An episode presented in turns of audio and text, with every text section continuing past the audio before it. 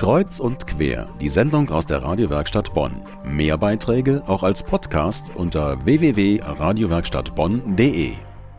Die neuen Medien haben nicht nur die Businesswelt revolutioniert, auch die Kirche klickt sich ein in die virtuelle Welt aus Facebook, Twitter und Co. Kirche im Gespräch mit der neuen Mediengesellschaft hieß eine Veranstaltung, die vor kurzem im Katholisch-Sozialen Institut in Bad Honnef stattfand. Weihbischof Heiner Koch, der gerade eingeführte Bischof von Dresden, kam als Vertreter der Kirche zu Wort. Koch sieht in den neuen Medien eine Chance für die Kirche, Menschen zu erreichen, die sie sonst nicht mehr erreichen würde. Social Media ist heute eine Realität. Eine Realität, die viele Menschen prägt, ihnen hilft zu leben und ihr Leben abläuft. Insofern ist es für die Kirche ganz wesentlich. Es ist eine Kommunikationsart, auf die sich Menschen einlassen, in der sie sicher sind, während andere Kommunikationsformen auch mit der Kirche, etwa das Leben in der kleinen vertrauten Gemeinschaft in dieser Kirche, nicht mehr praktiziert und nicht mehr bekannt ist. Ich halte von daher Social Media für elementar wichtig. Neue Medien bieten neue Chancen, aber auch neue Risiken. Ein Shitstorm, ein Empörungssturm brach erst vor kurzem über das Kölner Erzbistum herein. Zwei Krankenhäuser in katholischer Trägerschaft sollen einer vergewaltigten Frau die Untersuchung und die Verschreibung der Pille danach verweigert haben. Die Pressestelle des Kölner Erzbistums kam kaum hinterher, um hunderte von Facebook-Meldungen zu bewältigen. Aufgebrachte Nutzer hatten nach Angabe der Pressestelle sogar dazu aufgerufen, aus der katholischen Kirche auszutreten. Dabei wusste zu diesem Zeitpunkt noch niemand, was sich wirklich zugetragen hatte. Das ist ein großes Problem. Natürlich kann in den neuen Medien jeder alles behaupten.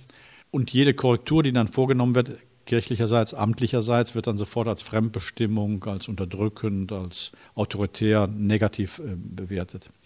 Von daher müssen wir uns tatsächlich überlegen, wie wir kommunikativ die christliche Botschaft auch darstellen können, auch unter Umständen korrigierend, auch in den Punkten, in denen sie nicht Beifall findet von den Menschen. Aber um der Wahrheit willen und um auch der Entscheidungsfähigkeit der Leute willen, dass sie sich überhaupt entscheiden können, auch dagegen unter Umständen. Eine andere Kritik von Bischof Heiner Koch an den neuen Medien, Zitat, sie amputieren die kirchliche Wirklichkeit. Die Frage nach dem Warum, sagt er, gerät aus dem Blick. Warum ist die Kirche gegen Abtreibung? Warum gehen in Deutschland am Sonntag immer noch mehr als drei Millionen Menschen zum katholischen Gottesdienst? Die Fragen bleiben offen.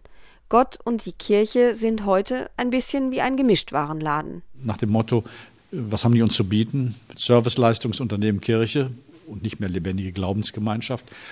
Und natürlich auch die Tendenz, wir machen unseren Glauben selbst, ein bisschen Buddhismus, ein bisschen Esoterik, ein bisschen Christentum, das mischen wir jeden Tag neu, unverbindlich.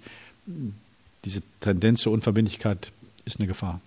Ein anderer Referent auf der Tagung im Katholisch-Sozialen Institut war Jan Hinrik Schmitz, Soziologe am Hamburger Hans-Bredow-Institut für Medienforschung.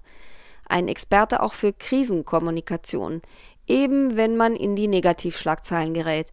Und das passiert nicht nur Betreibern von Ölplattformen oder Autoherstellern, sondern auch den Kirchen. Der Schaden kann natürlich dann entstehen, wenn zum Beispiel eine Krise eintritt, wenn Produkt in die Schlagzeilen gerät oder irgendetwas anderes passiert man kann dann, wenn man erfolgreich sich in den Social Media Umgebungen bewegt hat, ähm, hat man vielleicht noch eine Möglichkeit, ein bisschen gegenzusteuern. Umgekehrt heißt das, wenn man diese Strategien nicht hat, wenn man keine, keine Beobachtung dieser Kommunikationsräume fährt, wenn man nicht ähm, Personen hat, die auch geschult wissen, wie sie damit umgehen, dann kann zumindest Image- und Reputationsschaden entstehen. Im schlimmsten Fall kann es aber auch wirklich dazu führen, dass sich eben ein, ein schlechtes Bild, ein schlechtes Image über das eigene Unternehmen in den Köpfen der, der Bevölkerung festsetzt, was dann in Zukunft dazu führt, dass man vielleicht weniger Produkte verkauft.